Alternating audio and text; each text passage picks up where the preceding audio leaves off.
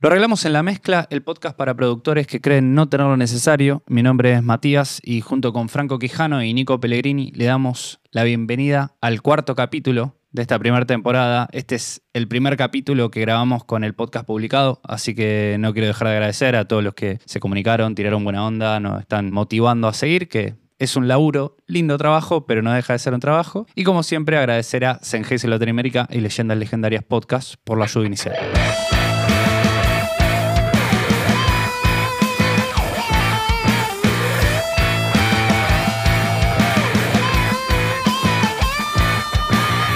Bueno, saludos a la mesa virtual, ¿cómo andan? Qué bueno tener un nuevo encuentro, hace bastante que no nos conectábamos. Y la participación no fantasma de Franco también. hoy sí, hoy sí. Hoy, ven. hoy es el momento. Hoy me ven. Qué bien que estén, gracias por estar a, los tres, no solo a Pablo. Y ahora vamos a hacer como siempre la invitación. Es, es un invitado que, que tenemos un poquito más de confianza, ingeniero electrónico con un máster en acústica eh, arquitectónica y medioambiental, ingeniero en sonido, grabación y mezcla, docente de las materias tecnologías aplicadas al audio 1 y 2, cofundador de Consultores Acústicos, consultor orientado al diseño acústico de recintos para aplicaciones musicales y diseño de medidas de control de ruido y vibraciones. Con Nico en charlas privadas solemos apodarlo el jefe. Eh, así que gracias Pablo Miki por estar hoy, por acompañarnos. Y la consulta es si están listos para, para la papa caliente, para el disparador y que después se vaya dando. Bueno, gracias, gracias por la invitación. Eh, buenas tardes. Sería, estamos la tarde, después no sé cuándo se emite esto, pero. Buenas noches, buenos días. Buenas noches y buenos días. Sí, Buen fin de semana, feliz año nuevo, puede ser en cualquier momento. Claro. Sean libres. Bueno, no, gracias por la invitación y bueno, espero que, esta charla sea productiva para todos. ¿eh? Siempre se aprende algo nuevo y uno siempre tiene que estar dispuesto a eso. Totalmente. Acá el, disparador que tenemos para hoy es básicamente yo lo voy a tirar como una premisa al aire y cada uno será libre de responder lo que quiera en base a esto. Acústica. Mezclar en casa y no morir en el intento. ¿Podemos lograr mezclas profesionales desde casa? Cajas de huevo, una cama en el estudio, gastar en paneles de entrada. ¿Por dónde empezamos? Buenos monitores, o buen lugar para ponerlos. Podemos hacer mediciones satisfactorias con equipos que tengamos pensado para grabación. Todo esto y mucho más el día de hoy junto a Pablo Nick. Este era eh, como el, el, comienzo, lo que pensábamos como disparador. También aprovechando un poco, sacándote jugo en todo lo que es tu, tu desarrollo, no solo en acústica, sino has tenido tu propio estudio, has sido encargado de otros estudios como Big Sur y también tenés esta pata docente que te gusta explicar, te gusta la pedagogía, pero también entendés otros contextos o nuevas maneras de hacer música donde a veces se necesita en una pieza, donde ni las dimensiones ni el acondicionamiento es el mejor. Entonces queríamos saber qué te despierta esto, si querés arrancar a hablar, si querés que te disparemos preguntas más puntuales o, o bueno, el micrófono es tuyo.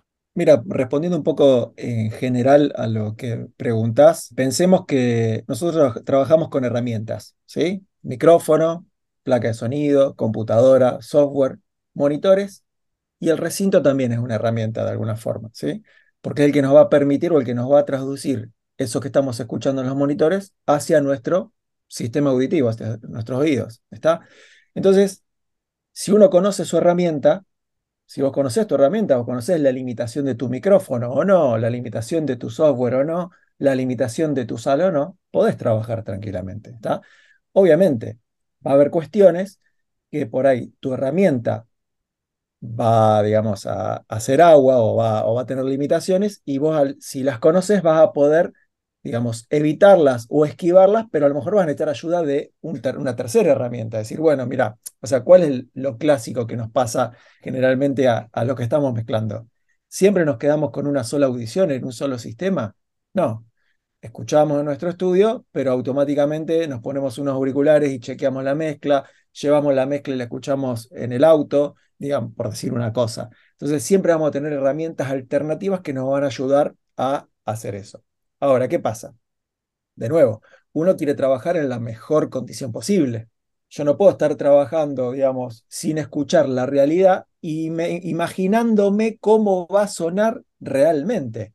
Entonces eso me lleva a una situación incómoda de trabajo, ¿está? O sea, no es lo más cómodo que uno va, o sea, y más si uno está haciendo un trabajo profesional, y a lo mejor uno le está cobrando por hora a un artista o a un cliente por eso. Si estoy en mi estudio personal y bueno, y tengo tiempo para, para, digamos, invertir y bueno, y eso me lleva a que tengo que chequear la mezcla con los monitores, con los auriculares, con, con otra cosa, bueno, perfecto, lo puedo hacer. Pero si yo estoy haciendo un trabajo profesional y ahí ya no sería aceptable esa cuestión, ¿está? Entonces, ¿es posible? Sí, es posible. ¿Es recomendable? Y no, no es recomendable, ¿sí? Otra cosa que tenemos que tener en cuenta es hablar de distorsión, ¿sí?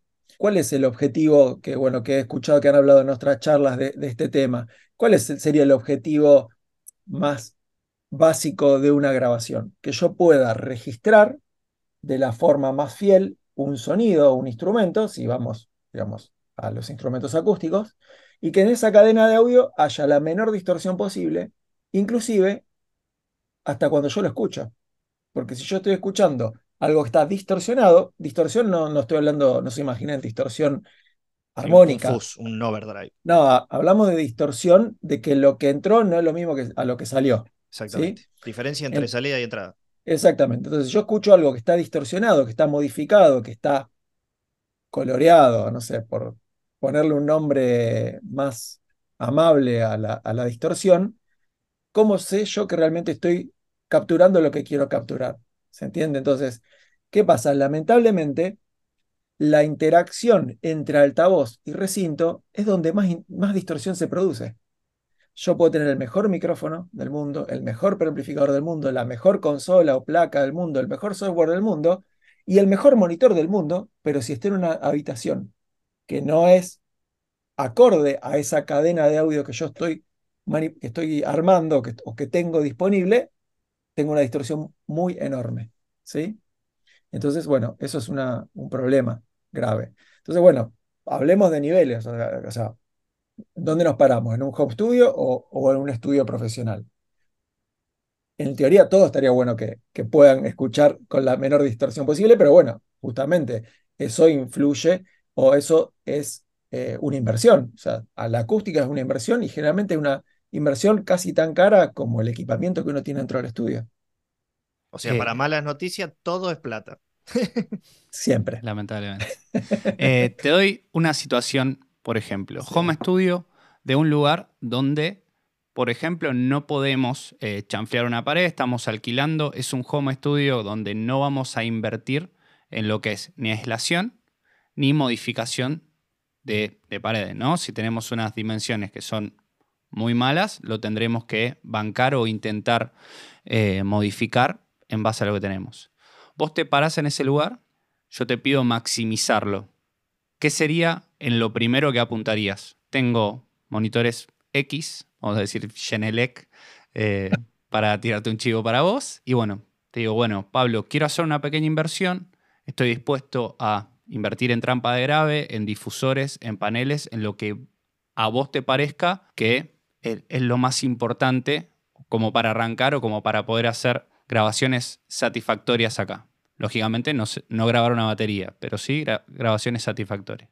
Bueno, primero vamos a, aclarar dos conceptos en la acústica que son distintos. Uno es el aislamiento y otro es el acondicionamiento. ¿sí?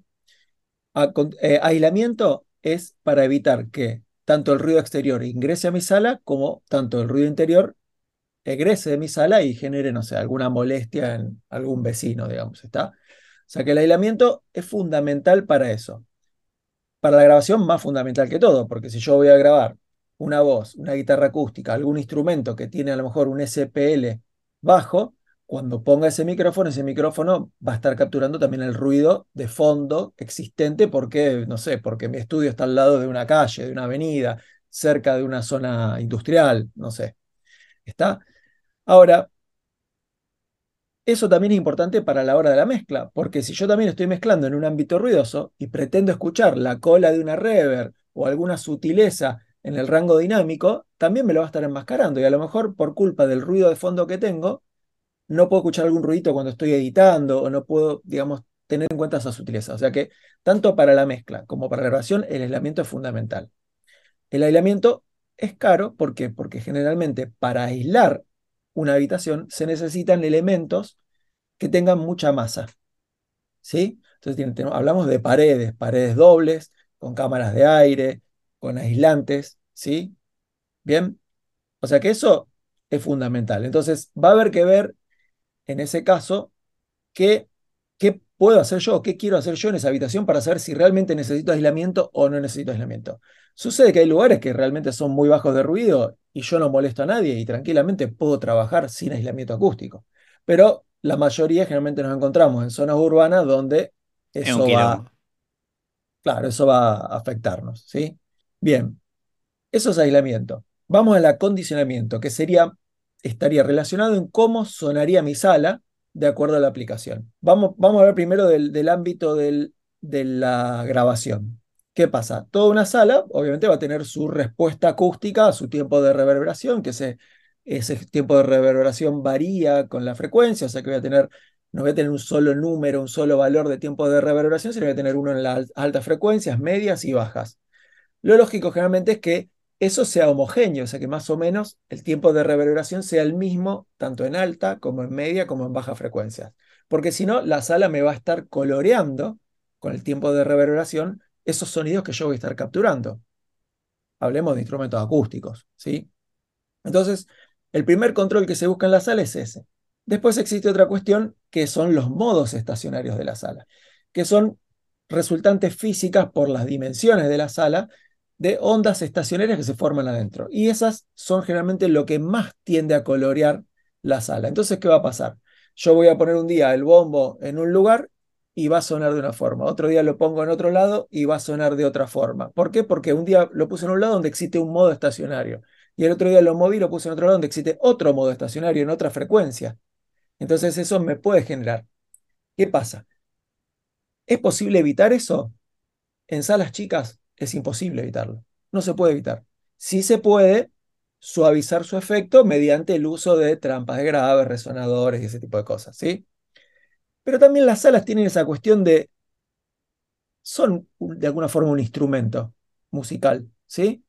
Entonces cuando uno, yo lo veo en las salas que hemos diseñado, que por ahí vos encontrás que vos diseñaste una sala que de alguna forma trataste de que en su diseño sea homogénea, o sea, que cualquier lado donde vos te pares tenga más o menos la misma respuesta acústica, pero te das cuenta que el que está ahí adentro todo el día trabajando horas y horas y horas, encontró que si pone la batería, por decir un ejemplo, la batería acá le saca eh, un sonido así, si pone la batería allá, le saca otro sonido así. Entonces empieza a usar la sala como un instrumento más, o un instrumento musical más. Porque bueno, es muy difícil hacer que una sala sea muy pareja.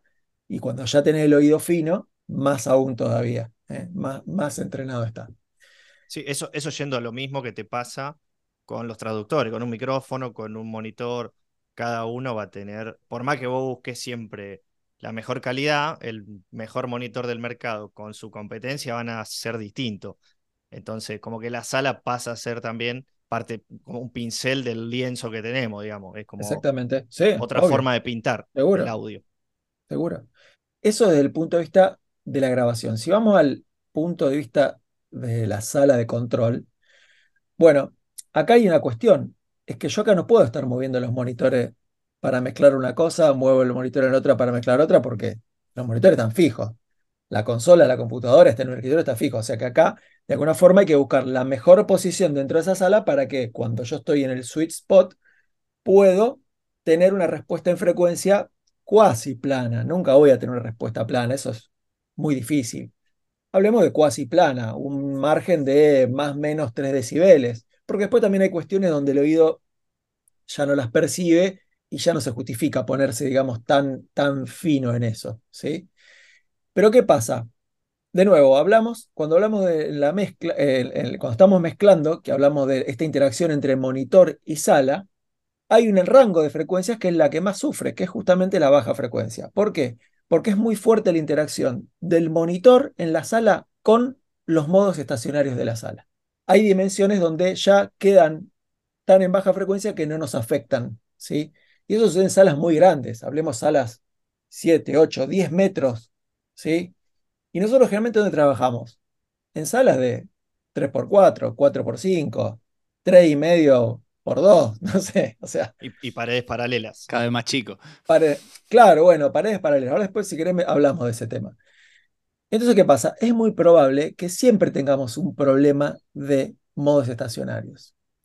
Pero se pueden dar dos tipos de problemas de modos estacionarios. Porque los modos tienen cancelaciones como tienen máximas presiones. ¿sí? O sea, si yo excito mi sala con un modo estacionario y yo camino por la sala, voy a escuchar lugares donde tengo máxima presión sonora y lugares donde parece que el modo desaparece, se cancela. ¿sí? ¿Qué pasa?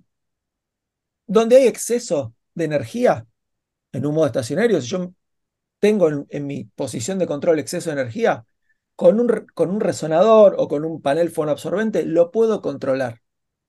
Ahora, si tengo una cancelación, no existe acústica que lo solucione eso. ¿Se entiende? O sea, la cancelación es la cancelación. O sea, ¿qué hace la acústica? La, acústica, mediante paneles, hace que ese pozo sea menos abrupto. El pozo va a estar siempre, pero va a ser menos marcado, menos, o sea, va a tener un Q, una sintonización más ancha y no tan, no tan sintonizado, tan eh, finito, ¿sí? serían tan angosto, ¿sí?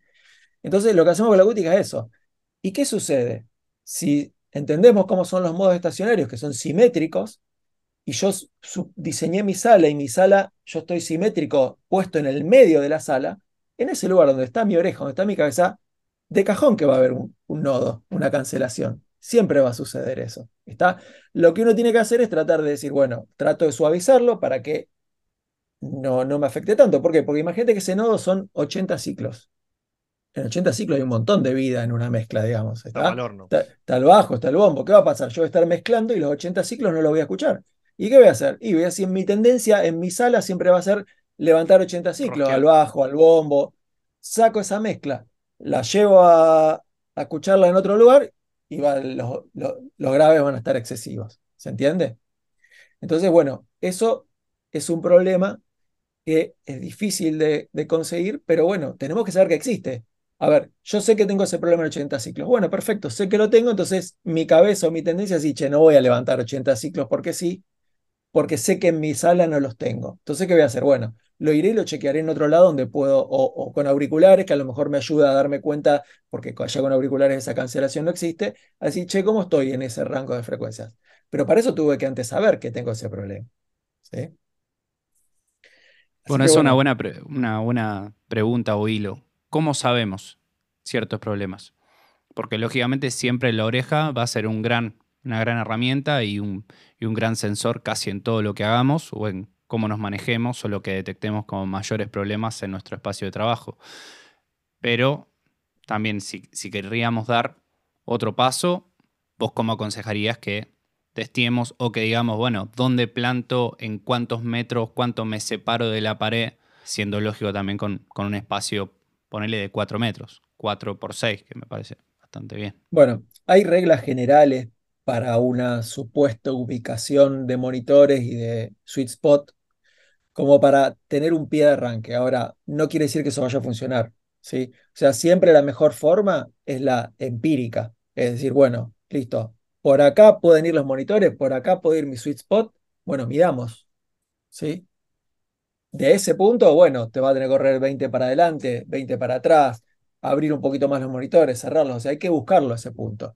Del punto de vista teórico es muy difícil preverlo dónde va a ser ese punto, ¿sí? Es muy difícil, hay mucha distorsión, o sea, todavía la acústica es, es una ciencia muy nueva, ¿sí? Hay muchas cosas que todavía no podemos medir y no podemos estimar. Si bien en los últimos años avanzó muchísimo, aparecieron unos software muy, muy avanzados, por ahí ni siquiera de software que uno puede comprar, sino que son propietarios de una marca y, no los puedes usar, digamos, que tienden a predecir algunas de esas cosas.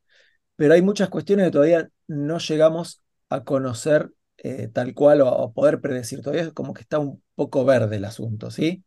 Entonces, yo la forma que encontré es, bueno, mira, obviamente cuando yo estoy diseñando un estudio, tengo que prever dónde van a ir los monitores, dónde no puedo decirle, no, mira, hasta que no esté la sala terminada, y no mida, no te digo dónde te vas a sentar a mezclar. No, obviamente hay un prediseño, hay estimaciones como para arrancar, pero después siempre hay un ajuste fino porque realmente es fuertísima la interacción entre monitores y sala y punto de escucha, y es muy escuchable.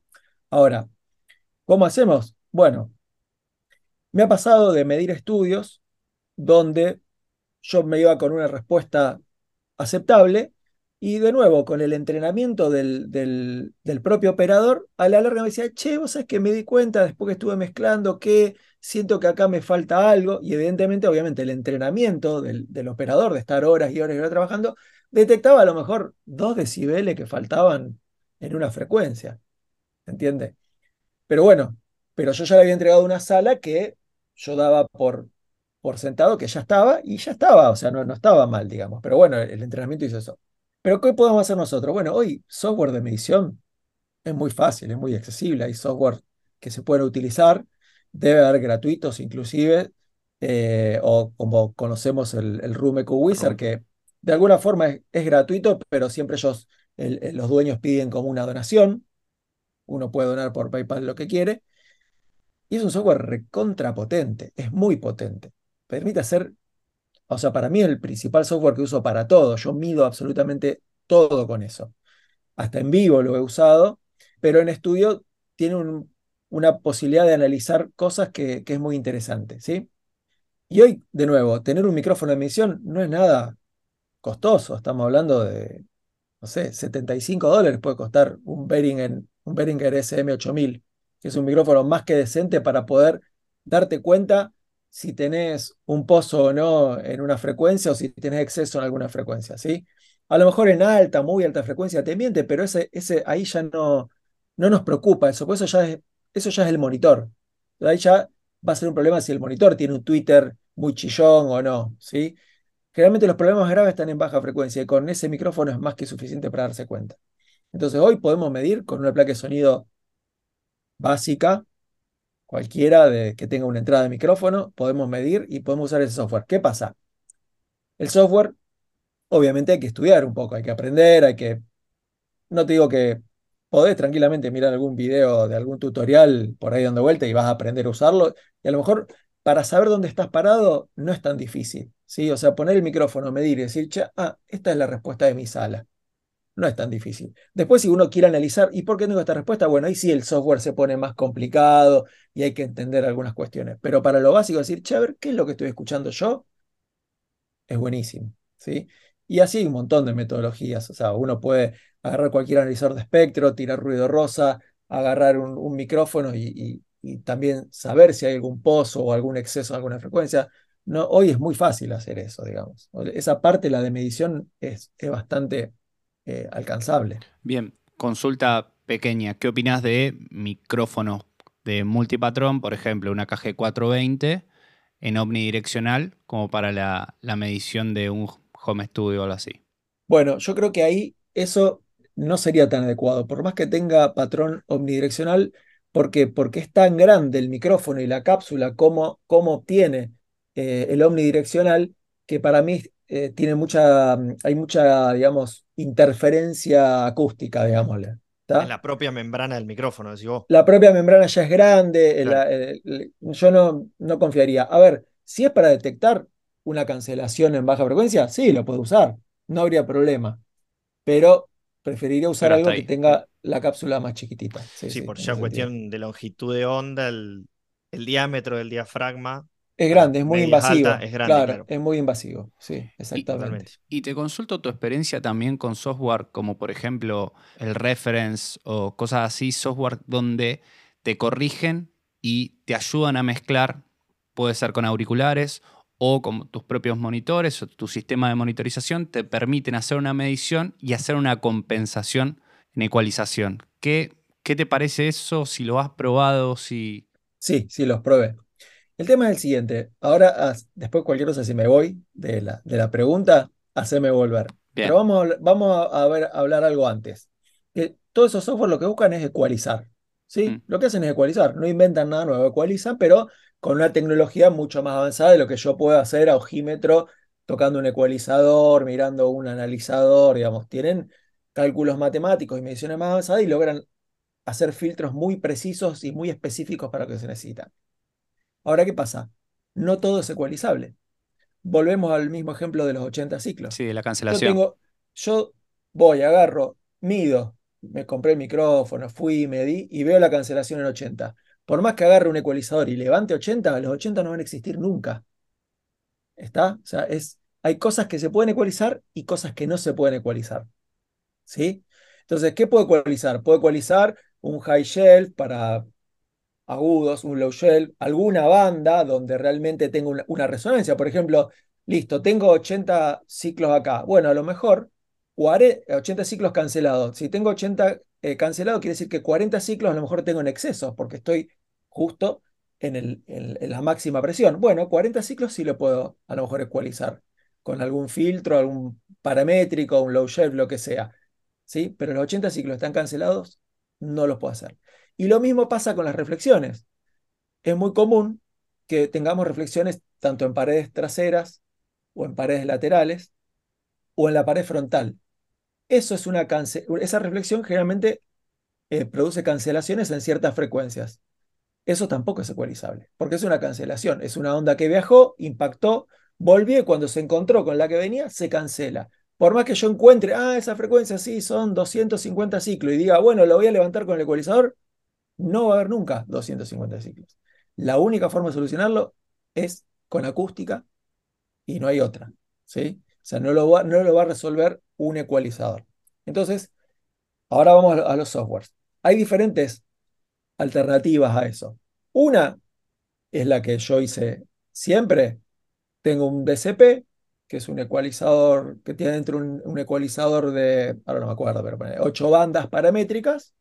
Agarro el Room EQ Wizard, mido, busco, armo, digamos, las curvas, vuelvo a medir y voy haciendo un ida y vuelta. Mido, ecualizo, vuelvo a medir, ecualizo. No en tiempo real porque Room Wizard no permite medir en tiempo real. Si tuviese otro software como fuese el Smart, ¿sí? hay otro software que yo estoy usando en, en Mac que se llama System Eye. ¿Hay de inteligencia artificial? ¿Ahí? no, de, ojo. Ah, bien. Ojo de sistema sería en español. Es un software que es como el Smart, pero solamente te deja medir un canal al mismo tiempo. ¿sí? La verdad que a mí me cumple la función.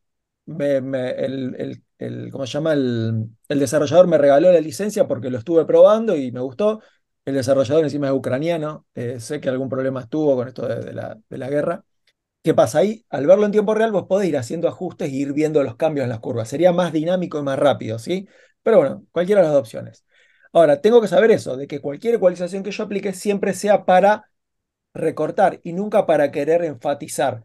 Salvo, de nuevo, en altas frecuencias donde sí puedo levantar. A lo mejor tengo un monitor donde mi Twitter está 3 dB atenuado porque ya está medio cansado o porque mi monitor es así. Bueno, yo puedo aplicar un high shelf y levantar toda una banda de agudos o, algún, o alguna cuestión, ¿sí? Pero si yo estoy hablando que tengo una cancelación en baja frecuencia, no voy a poder levantar. Entonces tengo que ser consciente de eso. Me ha pasado, por ejemplo, con el sistema este de mm, System Wide, el Reference 4. El Reference.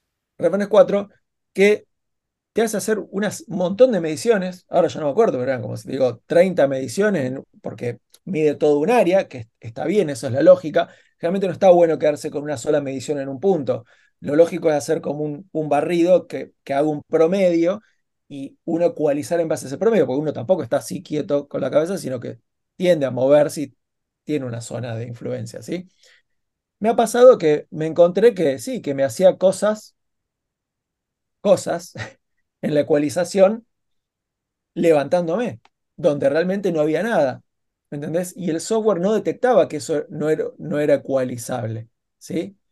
Entonces, en donde es monitores, no sé si ese software es el mejor. Para auriculares yo lo he probado y, me, pareció mejor, mejor solución para ecualizar eh, auriculares. Y hay una base de datos terrible, eso, eso está bueno. Claro, pero ahí lo que hace más que nada es como trabajar sobre falencias del propio, del propio auricular. Por eso las mediciones son mucho más controladas y las soluciones que se plantean. Porque acá, acá tiene que generalizar soluciones, porque nuestra sala va a ser única, con monitores único, con además con una manera de medir determinada y todo. Así es. Pero distinto es el sistema que tiene Genelec. Genelec tiene un sistema que, toda la línea nueva, que te permite hacer la medición y cuando te hace la autoecualización, cuando encuentra un pozo, no hace nada, te deja el pozo sea, sabe que ahí no puede hacer nada, que no puede ecualizar, entonces no te va a mentir levantándote algo. ¿Se entiende? Entonces, solamente trabaja sobre los excesos. ¿Sí? Entonces, bueno, trabaja eso. Si vos tenés un pozo, bueno, obviamente la única forma de solucionar eso es o modificando la posición de monitores de escucha o ajustando la acústica. Bueno, o las dos, mejor dicho, las dos juntas. Sí, poco por un lado, poco por otro. ¿sí? Entonces, bueno, tienen ciertas, los software van evolucionando y van haciendo esas cuestiones que obviamente hoy yo lo veo mucho más desarrollado a lo de Genelec, lo que pasa es que lo de Genelec es propietario, solamente funciona con monitores Genelec y cierta clase de monitores, no todos aceptan ese, esa posibilidad de ecualizar. En cambio, el otro es como más genérico para cualquier cosa. Los dos los he probado y, bueno, ya con el error ese concepto que tiene el, el Reference 4, que bueno, ahora salió uno, hay un, va, ahora hace ya un año salió una versión nueva que se llama distinto, ahora no me acuerdo el nombre. No, esa no la probé, la versión nueva, a ver si tiene alguna mejora. Y otra cuestión que está buena, digamos, del, del generic es que te permite tocar esa ecualización. No es que es una ecualización cerrada y lo que te ecualizó ya está. Te permite que vos puedas, che, no, mira, acá me recortaste 6, decibeles, no, mira, recortame 4. ¿Sí? Eh, podés toquetear todo lo que vos quieras. El otro, no, el otro te tira una ecualización y eso es lo que hay. A lo sumo tiene un mix. Podés hacer tipo una ecualización paralela, digamos. ¿eh? Sería una cosa así. hay, una, frase de un, de un sonidista conocido que dice que si necesitas más de cinco bandas en un ecualizador es porque el problema está en otro lado haciendo un poco referencia a esto, a que en dónde ponemos el monitor, cómo ponemos toda esa cuestión, está, está buena. ¿Cómo lo resume en una frase? Sí, eh, así es. Pablo, pregunta también a modo ping-pong, tengo unas cuantas. Algo muy común en algunos estudios es atrás la biblioteca a modo de supuesto difusor DI. ¿Vos qué opinás sobre esto?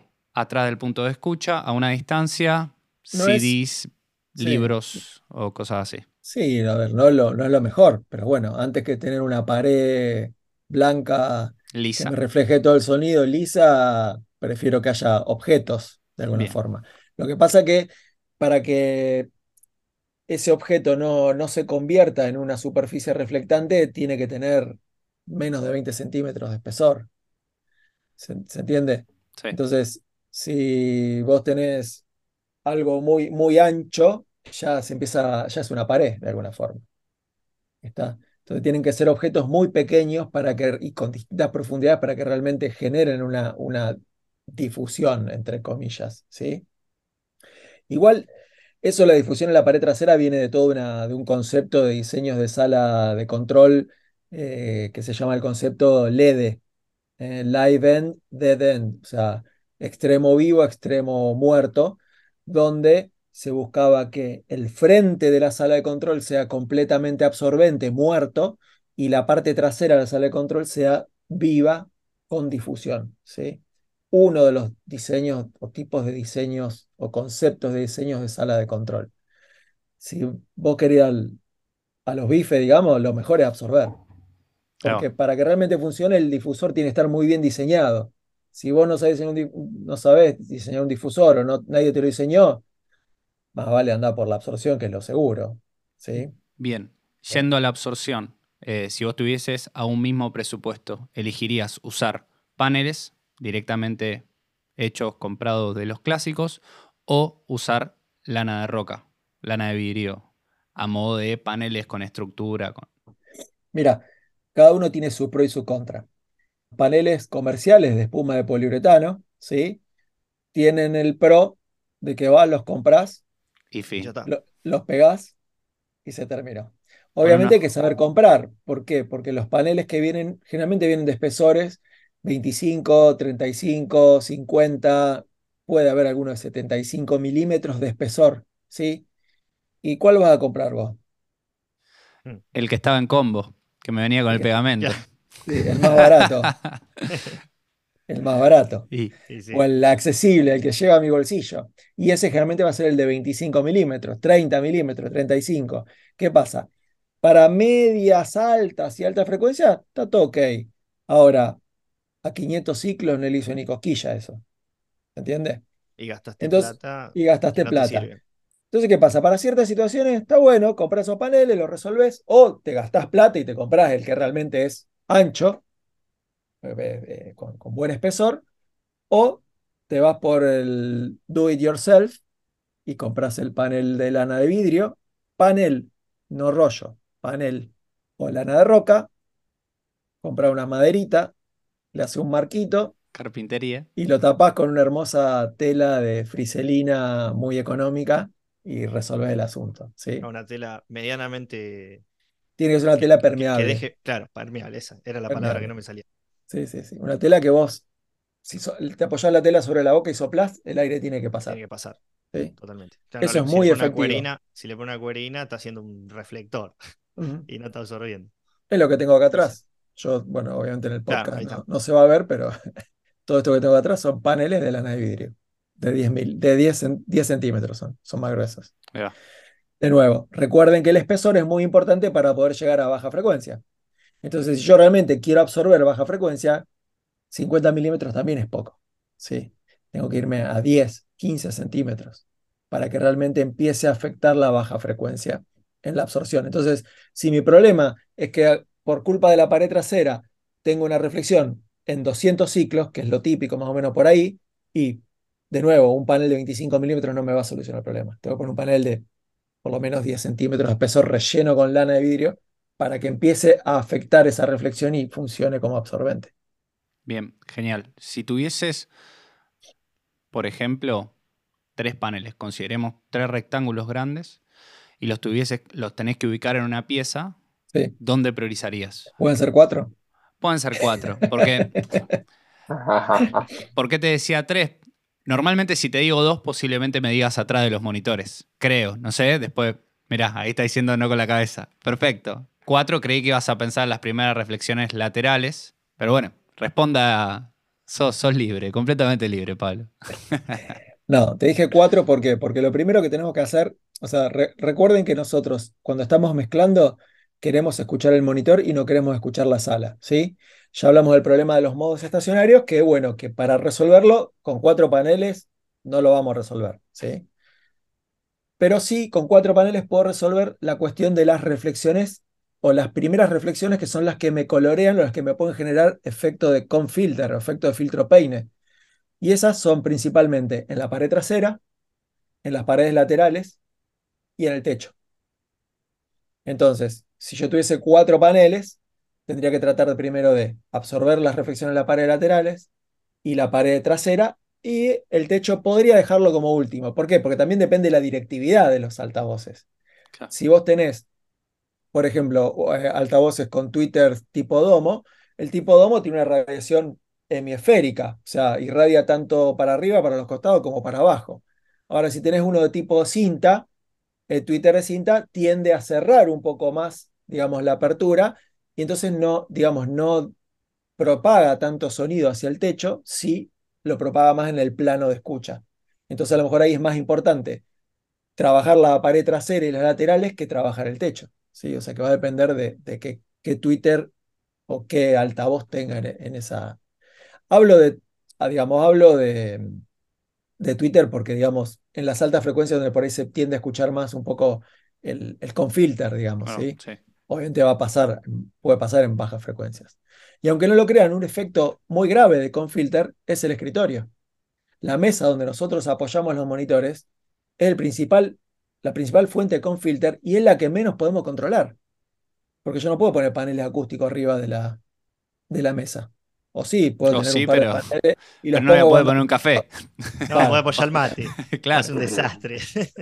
¿Y hay alguna solución para eso? Sí, una solución típica es que los monitores no estén sobre la mesa, sino que estén por detrás de la mesa. O sea, si yo tengo la mesa con mi consola, mi computadora, que en, dos pies, en dos stands separados de la mesa estén los monitores por detrás de la mesa. ¿sí? Y otra cosa que ayuda es que la mesa tenga una cierta, una leve inclinación, cosa que la reflexión que se produce ahí no vaya a mi oído, sino que pase por abajo, sería, me pase por abajo. Pero tiene que ser una inclinación, no te digo 45 grados, pero un 15 grados de inclinación tiene que tener para, para eso, ¿sí? Eh, son formas de minimizar ese efecto. Después, obviamente, si yo tengo una consola, la consola tiene perillitas y de alguna forma eso funciona como una especie de difusor y va a suavizar ese efecto, ¿sí? Pero hoy ya no tenemos más consolas prácticamente. Hoy trabajamos sobre un escritorio donde Tenemos computadora, lo sumo dos raqueras laterales eh, y tenemos pantallas. ¿sí? Vos dijiste, pongo dos paneles atrás de los monitores. ¿Por ¿Qué pondrías dos paneles atrás de los monitores? ¿Por qué dijiste, pongo dos paneles atrás de los monitores?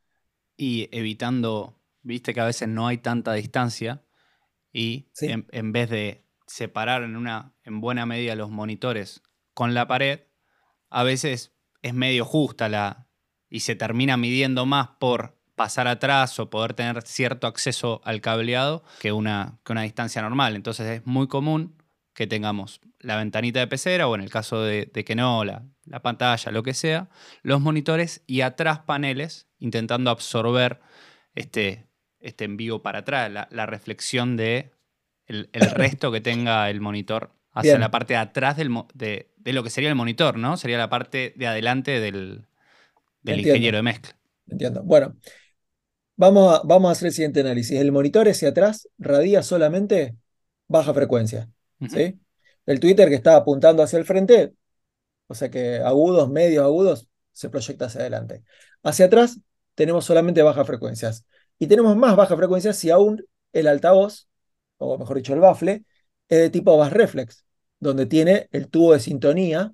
Generalmente los tienen atrás o al frente, depende del diseño. Algunos los tienen al frente, abajo del buffer y otros lo tienen atrás. ¿sí? O sea que prácticamente lo que sale para atrás es baja frecuencia. De acuerdo a la distancia que esté el monitor de esa pared dura reflectante o de la superficie reflectante que está ahí, va a haber otra cancelación más, lamentablemente. Te estoy informando. Bueno, puede fallar. Puede fallar. Entonces, ¿qué pasa? De nuevo, vamos al caso Home Studio. Si yo te tengo que recomendar a dónde tenés que poner parlante en un Home Studio, pegalo a la pared que tenés adelante, pegalo a la pecera, pegalo lo más cerca posible a lo que tengas. ¿Por qué? Porque cuanto más pegado, esa cancelación se produce en más baja frecuencia o directamente ya ni se produce. Y si se produce, se produce un incremento de bajas frecuencias, porque el parlante o el bafle tan pegado a la pared me genera un incremento de 3, 4, 5, depende cómo sea el acoplamiento acústico que existe, hay un aumento de 3, 4, 5 decibeles en baja frecuencia.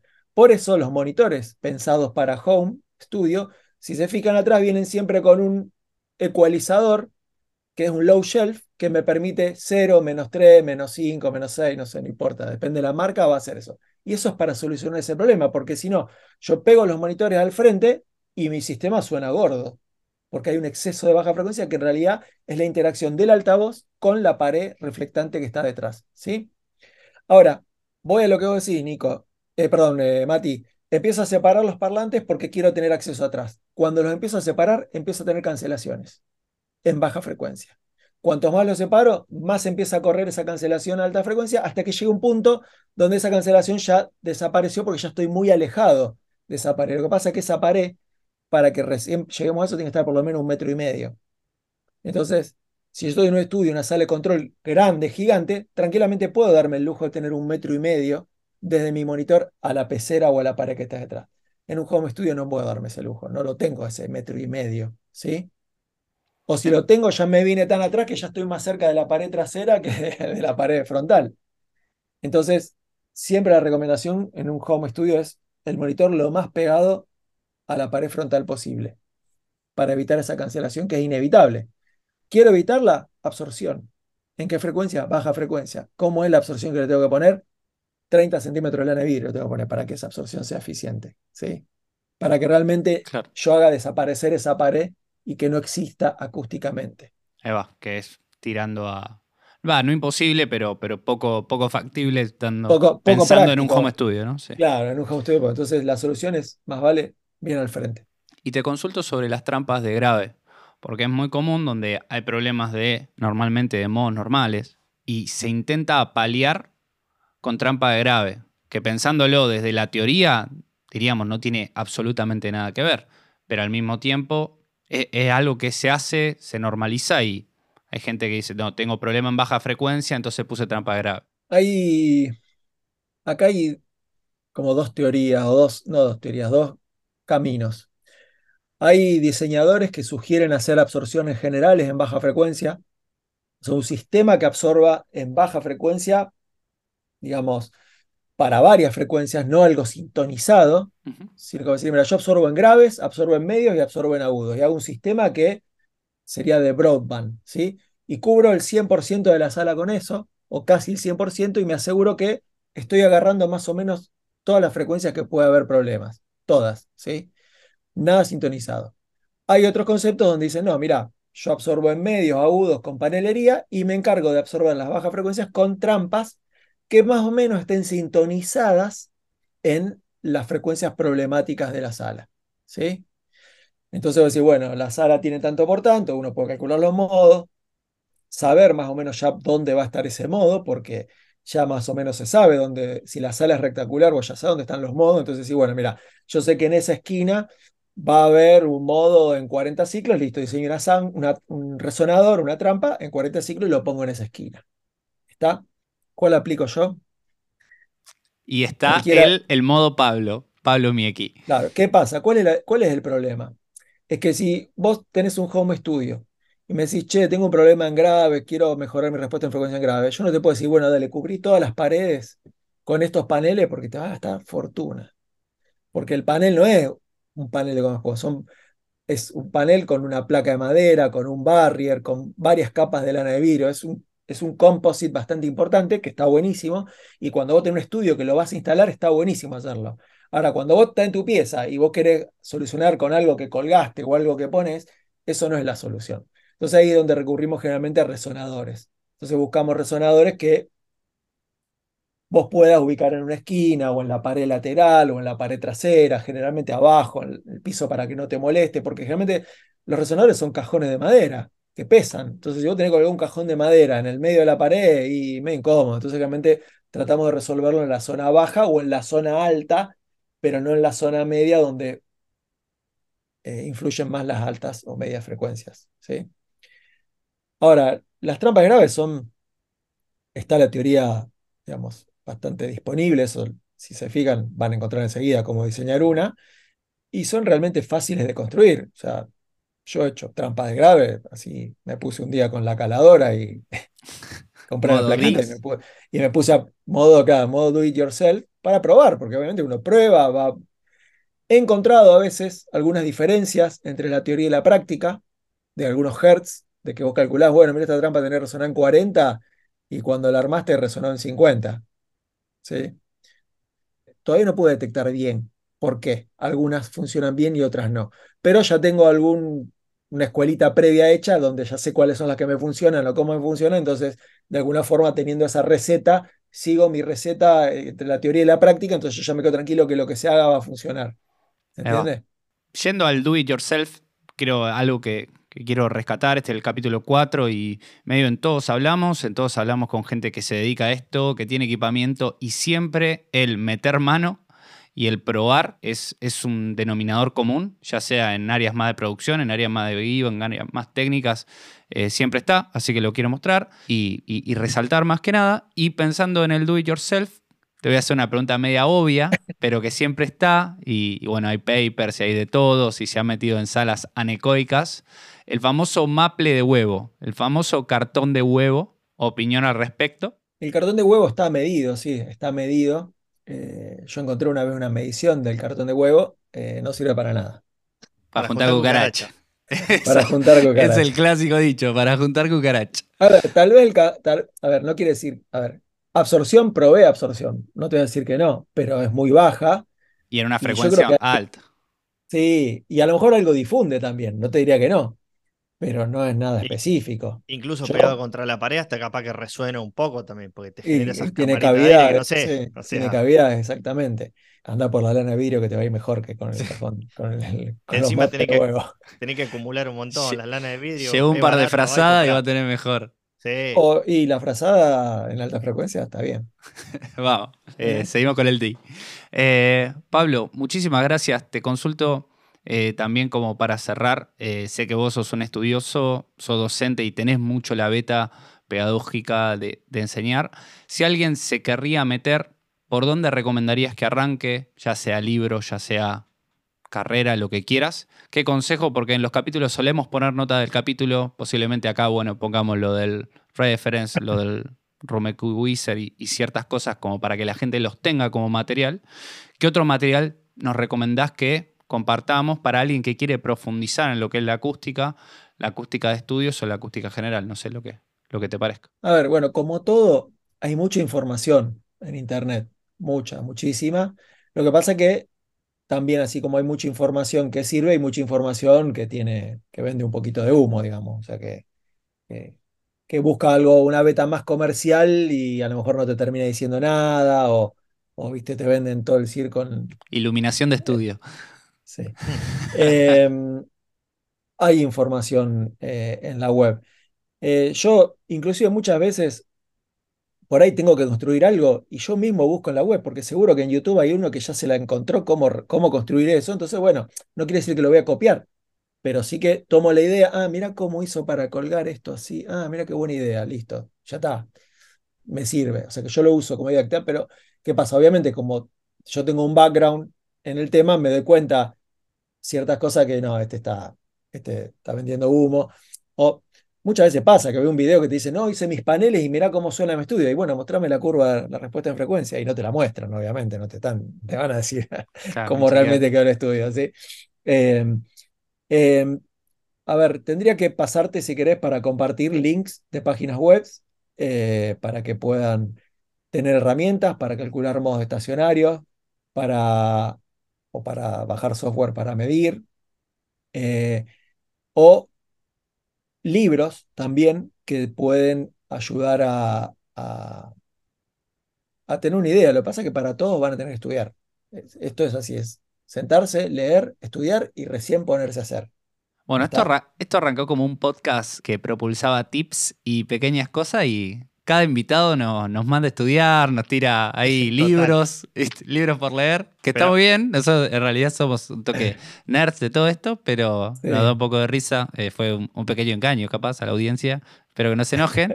pero compartiremos material, eso te lo voy a pedir, estaría buenísimo que nos pases algunas cosas, eso, priorizando tal vez alguien que quiera arrancar, qué estaría bueno leer o por qué, por qué estaría bueno ir. Y nada, eh, cerramos acá. Mil gracias, Pablo. Siempre es un placer hablar contigo. Lógicamente quedan miles de temas afuera, es algo muy complejo, pero gracias por estar, gracias por atreverte a hablar de esto desde la generalidad de esto. No te estamos diciendo ni las muchas veces ni la condición de la pieza, ni cuánto vamos a invertir, ni, ni qué queremos puntualmente, porque la idea es eso, que se aplique a la mayor cantidad de oyentes posibles, que sirva ir avanzando. Tiene, eh, la- tiene do it yourself la acústica. O sea que no, no, no se tienen que sentir que no, yo no entiendo nada. O sea, hay que entender ciertos conceptos para, digamos, que uno no haga las cosas sin saber. O sea, que por lo menos diga, mira, yo hago esto porque sé que estoy tratando de solucionar este problema. Y no, no, puse cuatro paneles así porque el tipito de YouTube me lo dijo. O sea, me lo dijo sí, y me explicó por qué. No, ¿y por qué le voy a creer entonces? Claro, entonces O sea, me explicó, claro, ponen en duda. Entonces, me explicó por qué sí, me explicó que pasa, hay una reflexión y que cuando el sonido viaja, se refleja y regresa, se cancela. Ah, bueno, perfecto. ¿Y qué hizo? Y mira, puso un panel de lana de vidrio de tanta densidad con 10 centímetros y lo solucionó. Bueno, perfecto. Ahí por lo menos tener algo un poquito más creíble de lo que está haciendo. Ahora, si uno tiene la base, lo puede discutir. Che, sí, esto, esto sirve o no sirve. ¿Se entiende? Entonces, como todo, hay que tener una noción básica de lo que queremos, de lo que queremos solucionar para poder solucionarlo con criterio, con concepto, y no porque alguien me dijo que sí. Porque si no, vamos de nuevo a lo mismo que pasa en la mezcla. Sí, No, prender plugin a lo loco. plugin con esto y hacer compresión paralela. ¿Y cuánto hacen compresión paralela y no tienen ni idea de lo que es la compresión paralela? Claro. Que lo vieron en un video de YouTube, ¿se entiende? Es lo mismo, o sea, es, es la misma situación. Es buenísimo porque siempre caemos en esto, de estudiar, conocer las herramientas de trabajo y nada, meterle, sobre todo meterle, animarse a, a meterle. Exactamente, sí, sí. Y, y después, bueno, obviamente uno, ¿qué pasa? Uno dice, bueno, me quiero armar mi sala para mezclar y ¿qué empezás a ver? Y mira, empezás a mirar fotos en internet y ves esos, esos estudios, sí, que parecen naves espaciales y si no, no, no, no llego. Y no, tampoco es necesario tanto, o sea, se puede mejorar la situación, obviamente a lo mejor no llegue nunca a la acústica de ese estudio, pero bueno, uno también tiene que saber pararse donde está. Yo no cobro la hora de lo que cobra ese estudio, la cobro a otro precio, yo aprendí a usar mi herramienta de trabajo, que es mi sala, y puedo trabajar. ¿Está? Entonces, después si le pones la tela color naranja, color gris, Sí, es otra cosa. es otro tema, es A otro mí- tema. A mí me gusta pensar en la de salas completamente vacías. Muchas veces, ¿vieron lo que es el óptimo de Pareto? Del 80-20.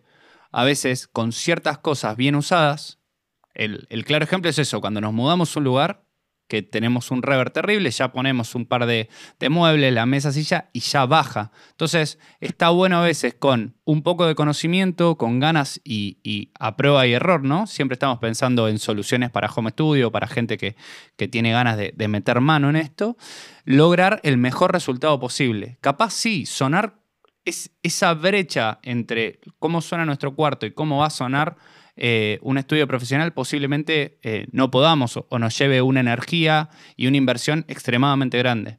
Pero lograr que suene bien, donde que poder trabajar con calidad, poder entender qué, qué falencias tenemos o qué ventajas también tenemos. Capaz tenemos una, una habitación más viva y, y tenemos mejor feeling con los músicos, producimos un poco más, pero también mezclamos. Entonces, priorizamos de ese lado, que nuestra sala, bueno, está un poquito más viva, no es tan seca. Entonces, en ese Hay- sentido, me parece que está bueno lo del óptimo de una- Pareto. Hay una cuestión con la escucha que es el entrenamiento. Entonces, pasa en, va- en varias cuestiones. Por ejemplo, vos decís, mira, che, me tocó ir a trabajar ese estudio que tanto, qué lindo el estudio, la, la- ese que dicen que está re bueno y todo. ¿Vos pensás que cuando vaya a trabajar ahí te sientes a mezclar? ¿Va a poder mezclar? No vas a poder mezclar. Podés confiar y tendrías que confiar porque se supone que tiene una acústica cuidada, que tiene un sistema de monitoreo cuidado, con, ya con su ecualización o su ajuste. Entonces decís, che, puedo confiar. Pero vos no, vas, no te vas a sentir cómodo. A lo mejor el primer disco que grabaste o mezclaste ahí, y bueno, lo zafaste, lo, lo sacaste adelante. El segundo lo vas a sacar mejor, y el tercero mejor, y el cuarto mejor, porque le vas a agarrar la mano a eso que estás escuchando ahí. Por más que el estudio sea un estándar y esté óptimo, ¿se entiende? Es como todo, hay que entrenar en la oreja y hay que aprender. Pasa lo mismo con los monitores. Siempre cuando a mí me dicen, viene algún alumno o alguien me, me pregunta y dice, che, quiero comprarme un par de monitores, ¿cuál, cuál me compro? Entonces yo no le voy a decir, no, sí, andá y comprate, no sé, los Genelec, Vos vas a eh, decir que se compren eso. eh, no, no, la línea cara, la línea cara, los, no te compres los Genelecs más caros, comprate los inicio de gama, que primero tenés que hacer un, un- un entrenamiento y tenés que darte cuenta de lo que vos tenés para cuando escuches algo superior digas, ah, mira vos, mira vos, che, ahí encuentro la diferencia, porque ya con estos que tengo le metí horas de vuelo y ya aprendí a usarlo. Cuando ponga otro, ahí me voy a dar cuenta, ah, mira, este tiene mejor detalle en agudo, el estéreo lo escucho más abierto, el grave más definido. Eh, es así. Entonces, no podemos pretender de entrada decir, che, me compro el, el mejor monitor del mundo, la mejor acústica del mundo, si no tuve una, por lo menos una previa de entrenamiento para darme cuenta de eso. ¿Sí? Eh, es la mejor forma y aparte porque la cabeza misma, digamos, va evolucionando y va aprendiendo y va entendiendo y va, es como nos pasa en todo Sí, aprendizaje. Totalmente. Exactamente. Eh, Como bueno, la vida misma. Como la vida misma. ahí, exactamente. ahí si el productor habla, es que hay problemas. Eh, bueno, acá, no, acá nos avisan de ya ir cerrando, completando el, el tiempo, el tiempo que ha transcurrido. Mil gracias, eh, bueno, especialmente a Pablo por sumarse, eh, también por siempre la, la predisposición a responder cosas específicas, preguntas, dudas y hacer en eso tan, tan abierto al dar material y, nada, esa pedagogía que, que es bastante característica en vos y en mucha gente del audio, que eso está bueno. Nosotros estamos intentando esto, potenciar una comunidad. Eh, recuerden que nos pueden encontrar como lo arreglamos en la mezcla en Instagram o mandarnos un, un mail. No sé cuánto revisamos los mails, pero cada tanto los vamos revisando. Y nada, gracias infinitas. No sé si quieren decir algo para cerrar o ya tiro el chau que invita a la cortina. No, no, estamos. No. Gracias, Pablo, siempre por tu tiempo. Gracias, Pablo. Es No, espectacular bueno, pasar un rato hablando con vos, así que nada, muchísimas gracias. Gracias, por- gracias por la invitación y bueno, muchos éxitos con, con el podcast. Por muchos capítulos más. Ojalá, ojalá. Ojalá, ojalá, Ojalá. ojalá. Bueno, nos vemos gente. Gracias por escuchar. Chao.